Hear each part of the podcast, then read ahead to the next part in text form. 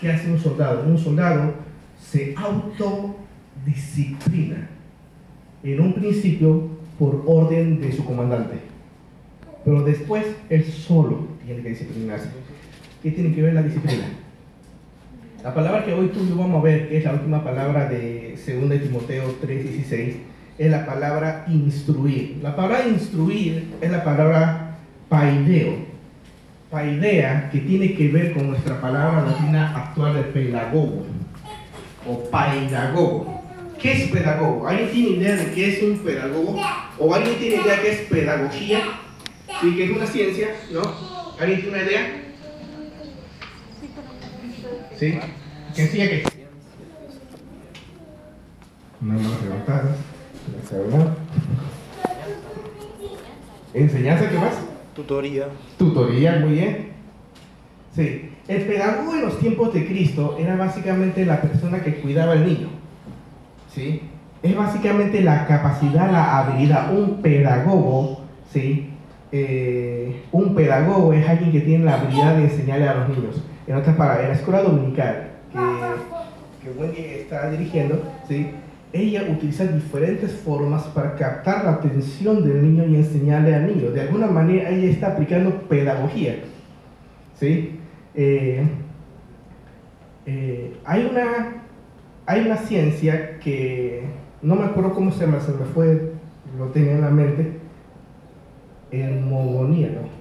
Es cuando uno estudia que uno tiene que estar cómodo para en el trabajo. Ergonomía. Ergonomía, ¿no? Es interesante. los expertos en pedagogía diseñan cosas a la medida de los niños para que los niños puedan aprender correctamente. ¿no?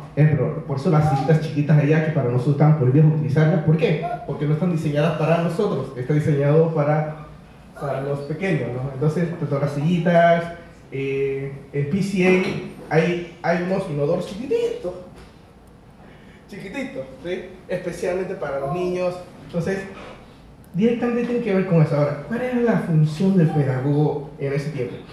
Originalmente comenzó solamente con la función de llevarlo a la escuela. ¿Sí? Era un empleado, por lo general un esclavo, ¿sí? un esclavo de confianza que agarraba al niño y su función era llevarlo al colegio solamente. Pero al pasar el tiempo, al pasar el tiempo, los amos fueron a, llegaron a darle más responsabilidades. ¿sí? De tal manera que con el pasar de los años, no sé si, no puedo decir que de siglos, al pasar de los años, se hizo una costumbre que el pedagogo, el pedagogo, ¿sí? era la persona que daba la educación de la casa al niño. Y eso implicaba instru o sea, la parte de la instrucción era la primera palabra que me confundí. Eh, esta palabra tiene que ver con educación. ¿sí? Ahora, nosotros vemos que la educación hoy en día es en la escuela. En los tiempos de antes, la educación o la disciplina personal o la disciplina de casa se efectuaba totalmente en casa. En otras palabras, el niño aprendía disciplinas, aprendía buenos modales, aprendía cosas de la cultura en la casa. ¿Y quién se encargaba de esas disciplinas? El pedagogo. ¿Sí?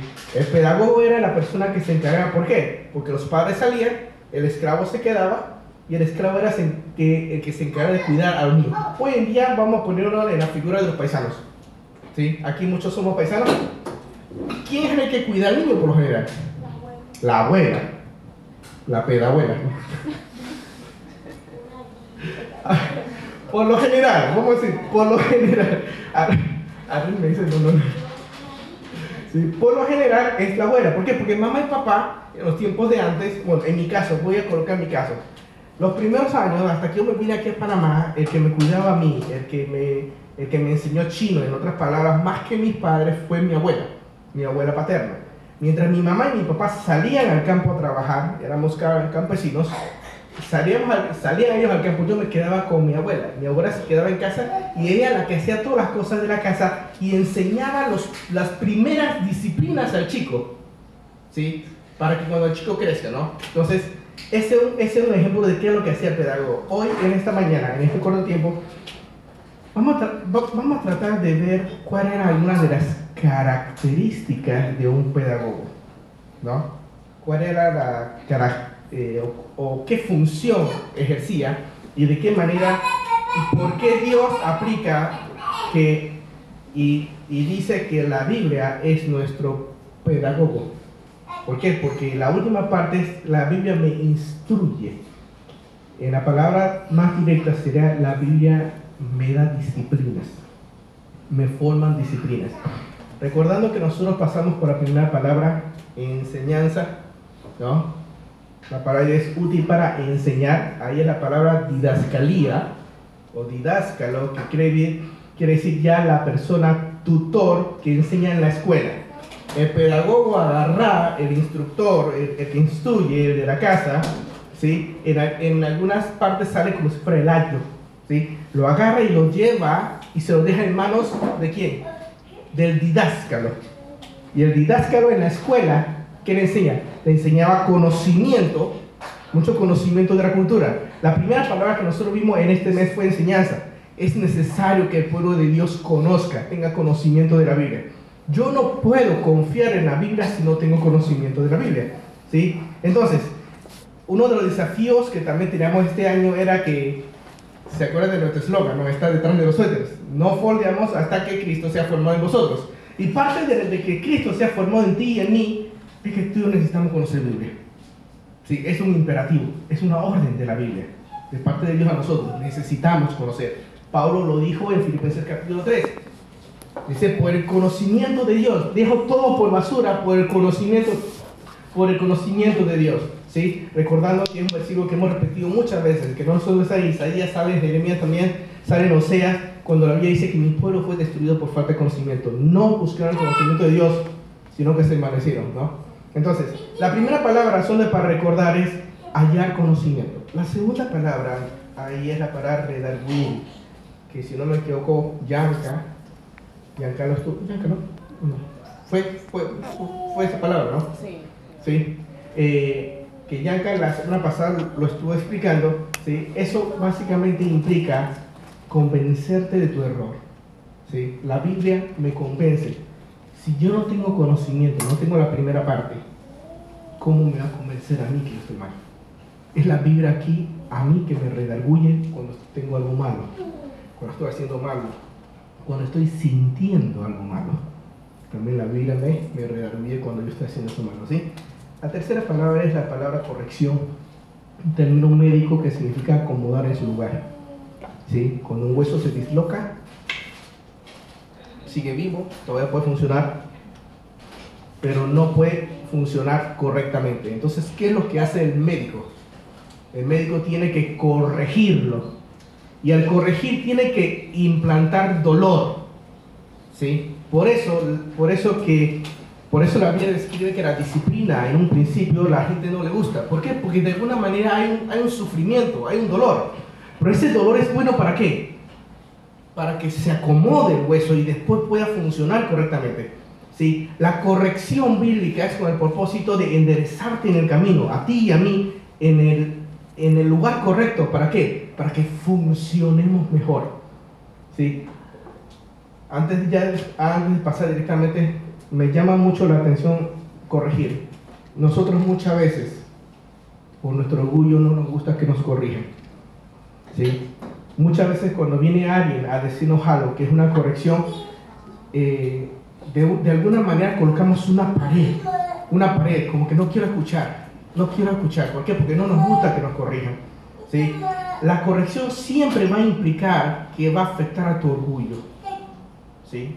Cuando si yo no doblego o no permito que Dios doblegue mi orgullo, será muy difícil avanzar en la vida cristiana. ¿Por qué? Porque yo puedo estar sirviendo en un área, pero estoy chueco. ¿Por qué? Porque hay un área de mi vida personal que yo no estoy dejando que Dios trabaje. Puedo ministrar años, años en un, en un ministerio. Ojo, podemos estar en un ministerio y trabajando, sirviendo en un ministerio y siendo cojo. ¿Por qué? porque no he dejado que el Señor corrija una parte, o no he permitido de esta manera que Dios me infrinja dolor. ¿Sí? ¿Para qué? Para que el doctor, Jehová Rafa, vamos, vamos a colocar de esa manera, Jehová que sana, infrinja ese dolor, que es un dolor correcto, ¿para qué? Para que mi, el miembro pueda entonces funcionar correctamente. ¿Sí? llegando a esta última palabra, la que nos corresponde hoy, ¿sí? La palabra de Dios quiere instruirme. Como el pedagogo enseña, disciplina al niño cuando va creciendo, Dios quiere, quiere enseñarme disciplinas a mí. Hoy vamos a ver características, como te repetí, características de un pedagogo en ese tiempo. ¿Qué hacía un pedagogo aparte de eso? Recordando, solamente la principal responsabilidad del pedagogo era llevarlo a la escuela, pero con el tiempo se le fue dando más responsabilidades. ¿Qué otra responsabilidad él tenía dentro de casa? Alimentar al niño. Le daba de comer. Vayan conmigo a Efesios capítulo 6, versículo 4.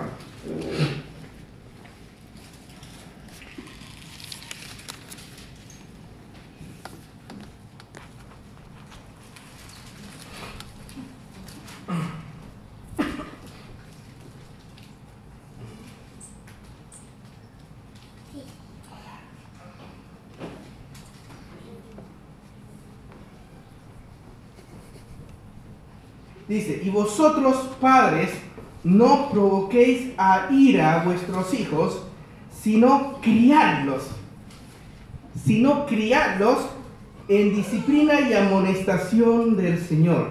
La palabra criarlos es una palabra interesante que es etrefos, que implica sustentar, implica criar, la misma palabra criar, como cuando tú crías eh, un hato de cerdo o cuando crías, se dice manado, no manado, no. Cuando hay mucha gallina es una parvada ¿no? de gallinas. Un hato de cerdos, una manada de ganado, No sé cómo se dice. no sé cómo se dice, pero gallina, ¿no? Se puede decir. Un gallinero, ¿sí? ¿Tú qué haces cuando tú los crías? Tú le das de comer. El propósito es de engordarlo, ¿no? ¿Sí? Engordarlos para poder después nosotros engordar también.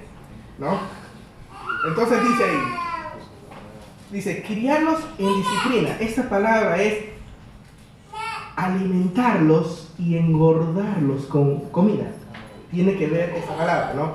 Y me llamó mucho la atención. Y me llamó mucho la atención. Y yo puedo repetir nuevamente quizás esta parte de la importancia de que tú y yo nos alimentemos con la palabra de Dios. Recuerda lo que, dijo, lo que Cristo dijo en Mateo capítulo 4. No solamente de pan vivir el hombre, hablando de la palabra de Dios, ¿sí? sino de todo lo que sale de la boca del Señor. ¿no? Pablo de Filipenses 1, otro, bueno, siempre tengo mucho a veces Filipenses porque es un libro que me gusta mucho. Dice, dice, olvidando lo que queda atrás, sino que me extiendo hacia adelante, ¿no? Y lo que, me, lo que me impacta ese versículo, no creo que vayan porque tenemos una serie de versículos más, quiere decir, olvidando mis logros pasados y extendiéndome al frente. Muchas veces nosotros los cristianos, tristemente nos conformamos con victorias pasadas. ¿Sí? ¿Qué son las victorias pasadas?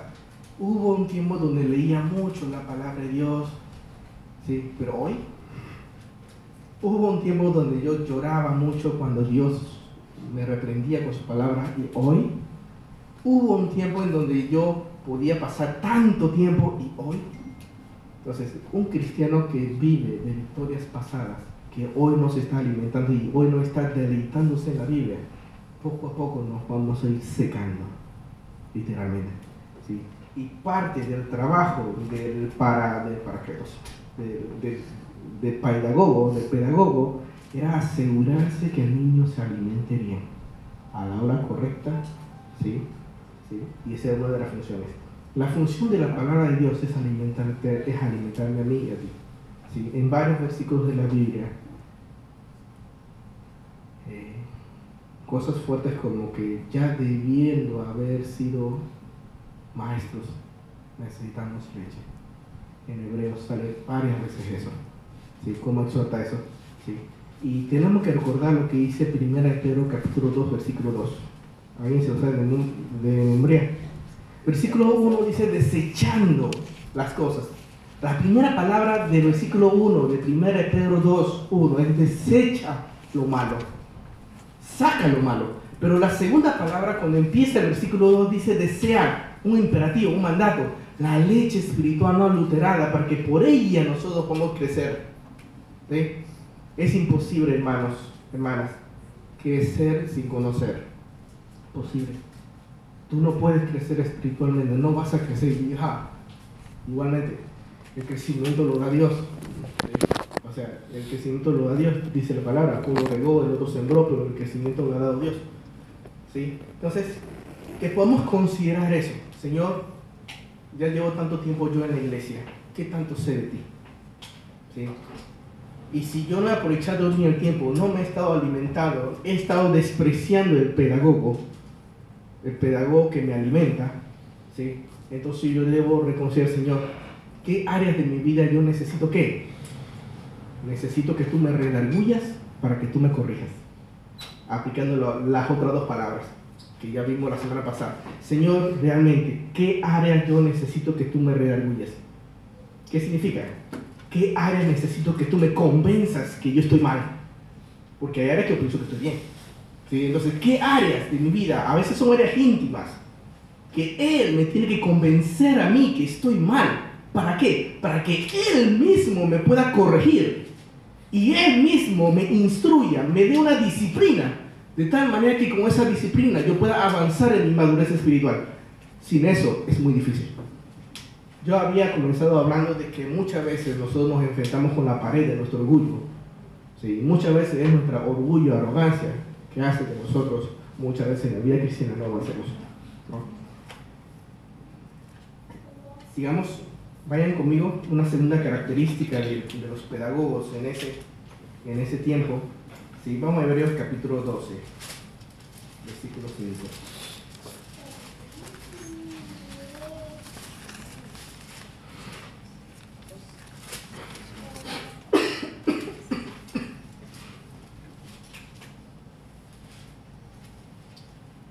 Y habéis ya olvidado, dice, la exhortación. Ahí la palabra es para crisis. No hay tiempo, pero eh, eh, tiene que ver con la palabra paracretos. paracretos es la figura del Espíritu Santo. Cuando Cristo se fue dijo, te voy a mandar a uno igual que yo. Sí, uno igual que tú. Desde uno igual que Jesús, que Dios. Sí, el paracretos, el consolador, ¿no? para que esté al tuyo.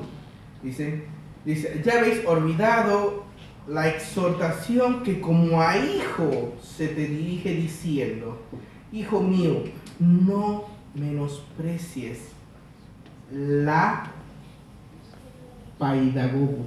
Ese es paidea. Muchas gracias.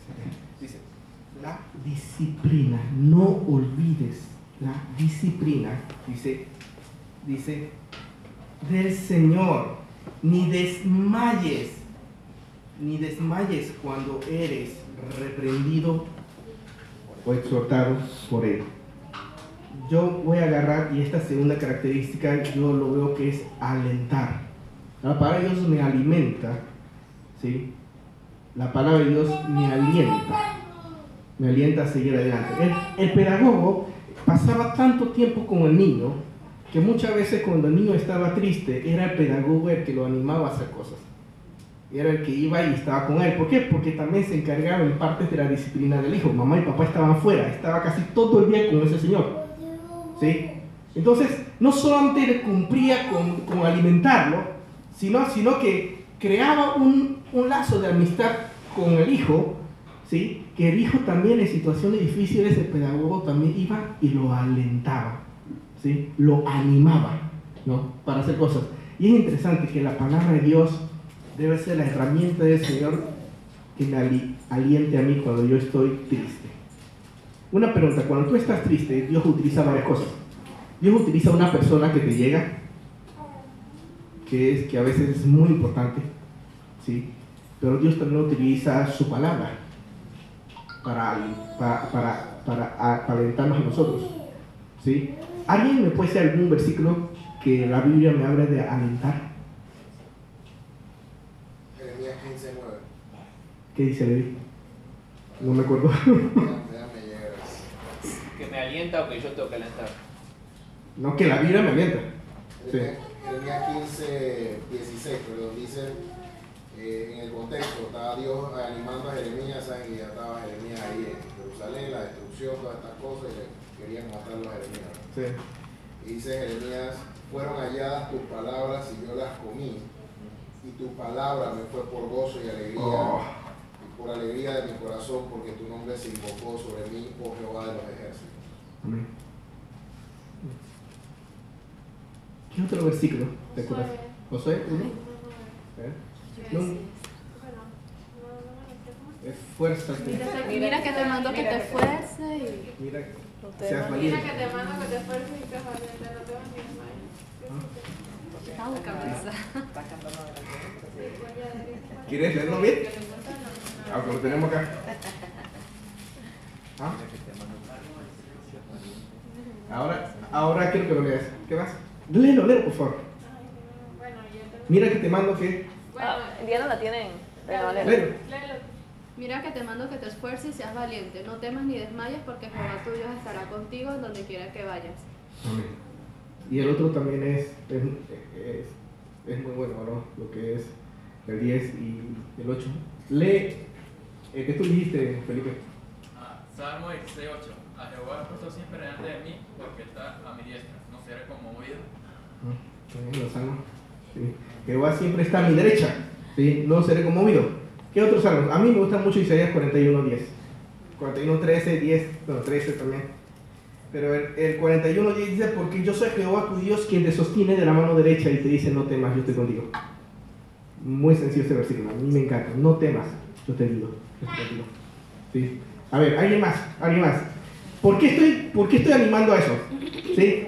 Porque es necesario que la Biblia esté en tu mente y en mi mente, que cuando vengan los tiempos difíciles, hayan versículos que te animen y me animen. Porque Dios va a usar su palabra para animar. El de Isaías 40, 31. Mm. Pero los que esperan a Jehová tendrán nuevas fuerzas, levantarán alas como las águilas, correrán y no se cansarán, caminarán y no se fatigarán. Amén. Bien. ¿Alguien más? Salmo 48. Salmos 42, 8. Pero de día mandará a Jehová su misericordia, y de noche su cántico estará conmigo, y mi oración al Dios de mi vida. Ese es Felipe. Uy, Salmos un montón.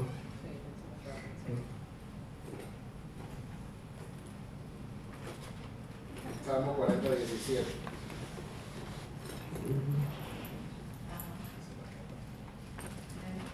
Dice, aunque afligido yo y necesitado, Jehová pensará. salvaré. Mi ayuda y mi ayudador eres tú, Dios mío, no te tardes. ¿Sabe qué? Ese fue uno de los versículos que cuando él dijo ese pasaje, yo, yo, yo sé, lo conozco, lo conozco, lo conozco. Eh, ese era un buen versículo de la laguna de Monte. Dice, no te tardes, Señor, no te tardes. Afligido yo y necesitado. Yo soy un necesitado. Es esa parte, cuando tú y yo lleguemos a entenderlo, es, debe ser grande en tu vida. Entender que tú y yo somos necesitados. O sea, necesitamos de Dios. ¿No? Muy bien. Voy rápido. Eh, eh, regresando ahí para terminar de cubrir el versículo de Hebreos 12, 5.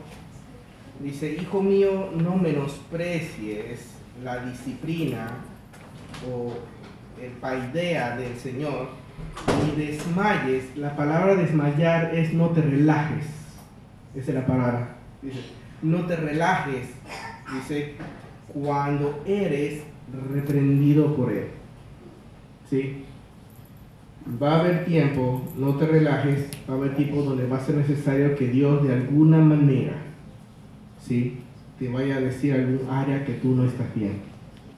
Y reconócelo, reconócelo. ¿sí? Después dice,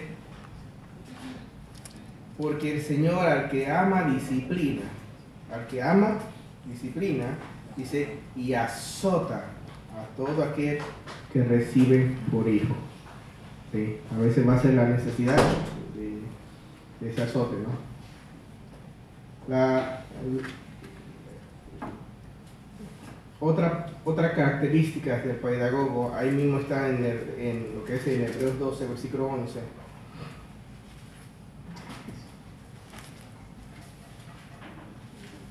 Hebreos 12:11 dice,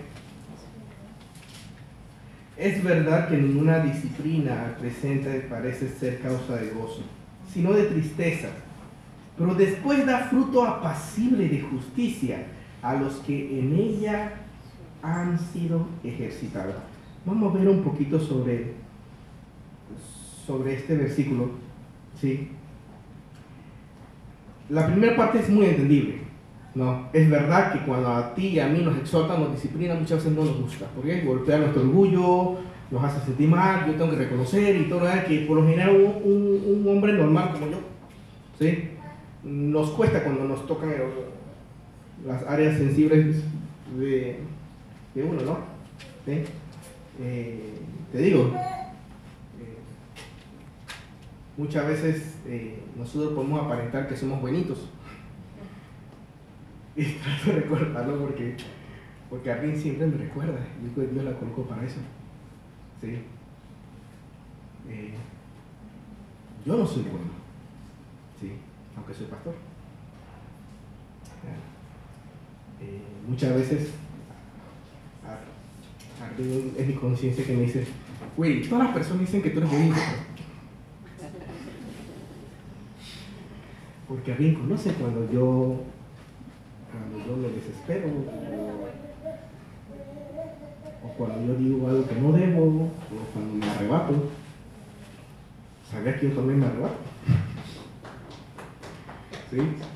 sí entonces ya me viene a visitar mi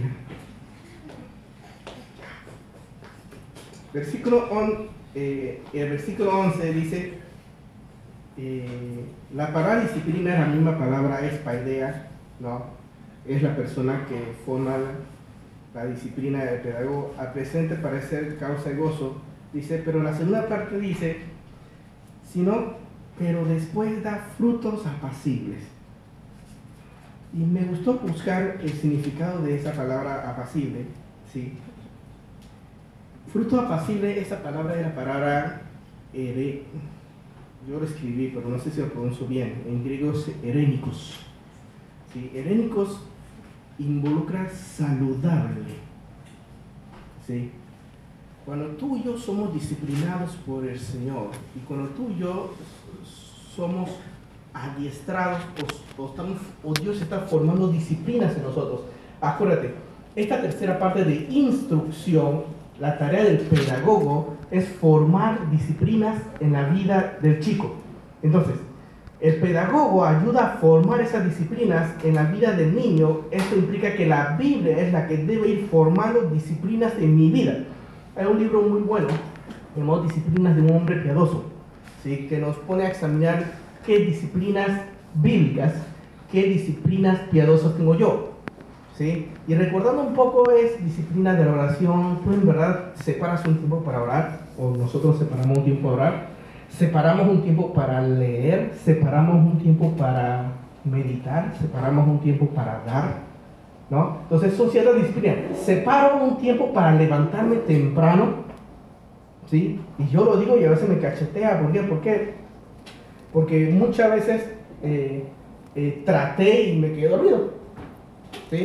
José Levi nos compartía eh, de su amor hacia el estudio y ver cómo que los tiempos se le van demasiado rápido. ¿Sí? Que cuando uno está apasionado estudiando algo, tú sin darte cuenta ya son las 3, 4 de la mañana. Y tú por respeto a tu cuerpo, ¿qué tienes que hacer? Tú puedes seguir respetando tu cuerpo. ¿Qué significa? Significa que no duermas y sigues estudiando, pues después no vas a poder ni enseñar.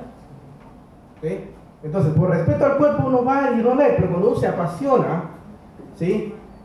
ya eh, la disciplina se vuelve un deleite. Y esa es la parte más difícil que, que, una disciplina tuya, de que algo que a ti no te guste hacer, lo estés practicando de tal manera que se vuelva un deleite en tu vida leer la Biblia, ejemplo, o se vuelva un, un, deleite orar o pasar un tiempo orando, ¿no? Y que ya no lo veas como una disciplina, ya lo veas como, wow, es algo que yo quiero, yo quiero y yo lo quiero hacer, ¿no? Entonces, esta palabra apacible, parte del fruto de la disciplina, es formar una vida espiritual saludable. Estar saludable. ¿Saludable qué quiere decir? yo lo digo de esa manera. Con mucho conocimiento de la Biblia y poca práctica, tú no eres saludable. Los, fariseos no eran saludables, conocían la Torah, la ley, y no eran saludables. Dios los condenó. Pero igualmente, si tú y yo involucramos aplicar lo que yo no sé, tampoco es saludable. ¿Qué, qué cosa voy a aplicar? Voy a estar sentado en, la iglesia todo el tiempo y, y no voy a hacer nada, ¿no? Entonces, hay que tener un equilibrio en la vida cristiana, eh, lo que en cuanto a eso, ¿no? La parte, y si seguimos leyendo, sino que da frutos apacibles de justicia, esa es la misma palabra que encontramos ahí en 2 Timoteo 3, 16, cuando la Biblia dice, para corregir e instruir en justicia. ¿Sí? Y si uno busca esta palabra, tiene que ver con la justicia de Dios. También se, también, también se traduce como justificación. ¿Sí? Entonces, esa palabra me da a entender que Dios utiliza su palabra para que yo sea alguien justo. ¿Sí? Que yo, que yo pueda aplicar bien la justicia de Dios. Cuando la Biblia, Dios te pide a mí y a mí que juzguemos, ¿yo puedo juzgar? Sí, yo puedo juzgar. ¿Sí? La Biblia dice que debo juzgar con justo juicio. ¿Sí? Dios no me dice que yo puedo condenar. Es que el único que condena es Dios. Pero cuando yo veo una situación, yo, yo debo juzgarlo en mi corazón. En otras palabras, debemos ser cristianos que sepan criticar correctamente. Que sepamos razonar correctamente de la manera en que Dios lo haría. ¿Es bueno juzgar? Sí. Juzga correctamente como la Biblia nos pide a ti y a mí que juzguemos. No le digas malo a lo bueno, ni le digas bueno a lo malo, en otras palabras. ¿Ok? La última parte acá, en esta, en esta parte de Hebreos, es la palabra a los que en ellas se han sido ejercitados. ¿Sí? Y, esta palabra ejercitados es la palabra gumnazo, ejercitados, de donde viene nuestra palabra latina gimnasio. ¿Sí? Tú sabes por qué se llama gimnasio, ¿no? ¿Tú has- eh, ¿Para qué es el gimnasio? Para hacernos doler la vida. Si tú te pones a pensar, el gimnasio es un dolor que tú te autoprovocas. Algunos dicen masoquismo. ¿sí? Me duele, pero lo sigo haciendo. ¡Ah! Ahora, ¿por qué nos gusta ese dolor y no nos gusta el dolor cuando nos exhortan? Interesante. ¿Ah? ¿Por qué nos gusta el dolor de gimnasio? Hay un, hay un dicho. ¿Cómo era? Una vez alguien me dijo que es ese, no pain, no gain, o no gain, no. No gain, no pain, no. No pain, no gain. Al revés, no pain, no gain. No pain, no gain. ¿Y qué significa? No, si no hay dolor, no hay juego, ¿no? No hay ganancia. Gain, gain, no gain. Gain, de ganancia. ¿Cuál es la diferencia? G-A-I-N. G-A-I-N. Ganancia. Ganancia. Ajá. Bueno. Si no te duele No es game, game de juego no es. Ah, yo, El otro. yo, yo, No es game. yo juraba. Yo juraba que si no hay dolor, no hay juego. No puedo jugar. Ahora tiene sentido. ¿Ya vieron? Hasta yo aprendo. Ahora tiene sentido. Lo que yo había escuchado sobre español era, si no hay dolor, no hay crecimiento. Alguien, nunca tuve alguien, no sé si porque nunca pagué a alguien para que me entrenara en el gimnasio, pero una vez fui y, y una vez sí lo hice, pagué a alguien y, y él me explicó algo interesante. Me dice, mira, cuando tú haces un ejercicio y lo haces correctamente, produce en el músculo el cual tú estás trabajando. Eh, yo pensaba que era correr, hacer otra batalla. No. Él me dice, no, no, no, tú estás muy mal. Tienes que trabajar músculo por músculo. Un día solamente brazos, solamente brazos. Otro día solamente piernas, otro día... Y vas paso por paso. Y dije, wow, esto está bien dividido. ¿Sí? Y él me explicó, cuando tú trabajas bien un músculo, tú produces algo llamado falla muscular. Dice así. ¿Qué es la falla muscular? La falla muscular es cuando tú haces que todos tus músculos se rompan. Y cuando se rompe en el tejido muscular, ¿qué el cuerpo qué hace? Hace que lo repare y cuando lo repara, crece. Por eso los, los cositos estos crecen. ¿Sí? Cuando hay... No, en serio, en serio. Cuando hay falla espiritual... No, espiritual. ¿Qué? ¿Qué? ¿Qué? No apliquen eso. Ah. Cuando Dios produce, produce las fallas esas en nuestra vida, produce dolor en tu vida y en mi, y en mi vida, yo diría cuando se producen las fallas carnales, pues, nos rompe, ¿no? Cuando nos rompe Dios, es el momento en donde tú creces realmente. Y es en los tiempos donde hay dolor. No hay dolor, no hay paga. No hay dolor, no hay crecimiento. ¿no? Así que cuando Dios te infrinja algún tipo de dolor, no lo menosprecies. Por eso Hebreos dice, lo podemos leer una y otra vez, pero dice, no menosprecies. La palabra menospreciar es quitar valor. Eso es lo que significa menospreciar. ¿sí? Dice, no quites valor a eso. ¿Por qué? Porque eso vale mucho. Vale mucho, dice. Ahora dice, dice, pero da frutos apacibles o saludables de justicia a los que en ellas han sido ejercitados en el gimnasio. ¿Sí? Esta palabra ejercitado no solamente tiene que ver con el hecho de hacer ejercicio, o hoy en día es nuestra palabra gimnasio, pero, tiene, pero, pero viene de la palabra gumna. La palabra gumna significa desnudar, despojar. Gumna. ¿sí? Esta palabra es muy interesante porque en los tiempos de antes, esta palabra viene del griego bravo y los griegos antes cómo corrían. ¿Escuché bien? ¿Ah? La carrera principal de los griegos, ellos lo hacían desnudos, históricamente. Se puede buscar.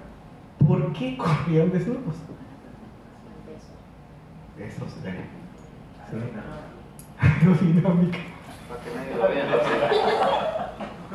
Por vergüenza iba más rápido.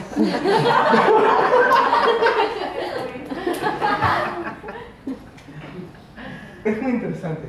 Eh, te animo mucho. Agarra tu strong, agarra y míralo. Las raíces vienen de la palabra desnudar o despojarse y tiene que ver con quitar el peso de encima. Sí, para que tú corras bien necesitas quitarte el peso de encima. Sí, sí, sí. Tú y yo tenemos que quitarnos ese peso de encima. ¿Se acuerdan dónde está ese versículo? Corramos la paciencia que tenemos por delante. 12.1. Hay uno, hay uno en 12.1. Ahora echamos para atrás y leemos ese versículo. Sí, hay uno. 12 ¿Sí? Escuchen bien. Por tanto nosotros, teniendo alrededor nuestro tan grande nube de testigos, despojémonos. Está la palabra. Despojémonos de todo peso y del pecado que nos asedia y corramos con paciencia la carrera de la vida que tenemos por delante. ¿Qué cosa te está atando a ti y no se lo estás dando al Señor? ¿Sí? La palabra del Señor es clara. Dios quiere alimentarte con su palabra. Dios quiere alentarte con su palabra. Dios quiere que tú alcances madurez. Y esa era, la última palabra. Que tú y yo alcancemos madurez espiritual. Y la madurez espiritual, para poder alcanzarla, para que ese niño, el pedagogo, pueda hacer que ese chico crezca y madure, y no solamente físicamente, que le da comida, sino quiere que ese chico aprenda todos los rudimentos o las costumbres hebreas. Así hacía entonces el pedagogo, lo, enseñaba, le daba disciplinas. La Biblia te da disciplinas a ti y a mí, nos enseña disciplina. ¿Para qué? Para que yo pueda crecer. Y ahora entonces recién puedo aplicar el versículo 17, 2 de Timoteo 3, 16. A fin de que, que el hombre de Dios sea perfecto o maduro, enteramente preparado, totalmente preparado para toda buena obra. tú y yo realmente queremos servir bien preparado para el Señor.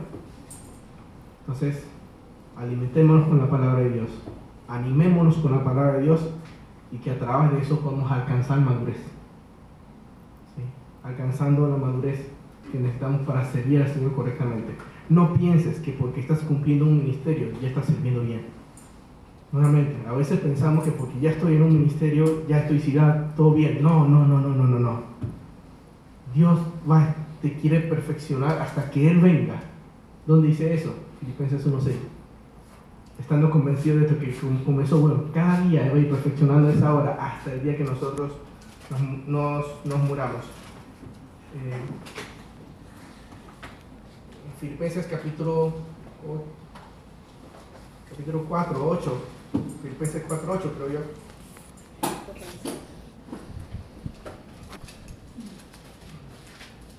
Eh, yo, yo sé versículo no lo copié. No, 4, 10. Ay,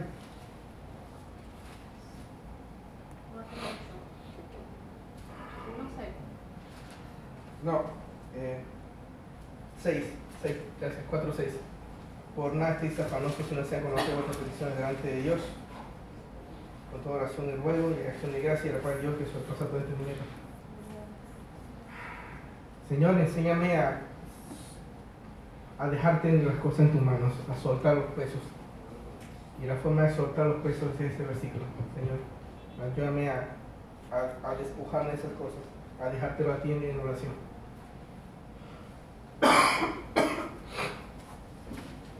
Dicen, sean conocidas tus peticiones delante de Dios con todo ruego, oración y ruego. A través de la comunicación de orar al Señor, suéltale tus pesos. Eso, eso involucra ansiedad, pecados.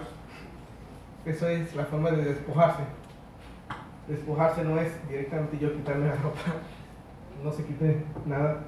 Despojarse es quitarse a través de la comunión y la oración eh, los pesos, las estrés, eh, todas las cosas que están adentro a través de la oración.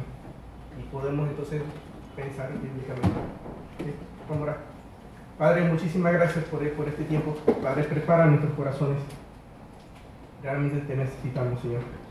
Ayúdanos, Padre, a ser alimentados por medio de tu palabra, porque hacía el pedagogo en ese tiempo, alimentaba al chico. Ayúdame, ayúdanos, Señor, a que podamos encontrar consolación y aliento en tu palabra y cuando vengan las tormentas, los tiempos difíciles, poder ser animados con ella, Señor. Y Padre, por sobre todo, Señor, queremos crecer, realmente, Señor. Queremos desear tu palabra como, como leche espiritual, Señor, para crecer en ella. Padre, queremos alcanzar una madurez porque queremos servirte correctamente, queremos servirte bien, Señor. Eh, perdónanos si en algo te hemos ofendido, Señor. Y ayúdanos, Padre, a, a que cuando nos duelan ciertas situaciones, eh, que, que esos dolores que, son buenos, Padre, ayúdanos a no escapar de eso. Eh, Dejamos este tiempo en tus manos y en manos, en tus manos, Padre, la actividad que tenemos ahora por delante. Queremos dar a conocernos que somos tu iglesia, Señor. Y dirígenos, cuídanos en el tiempo que vamos a tener tarde. En nombre de Jesús. Amén.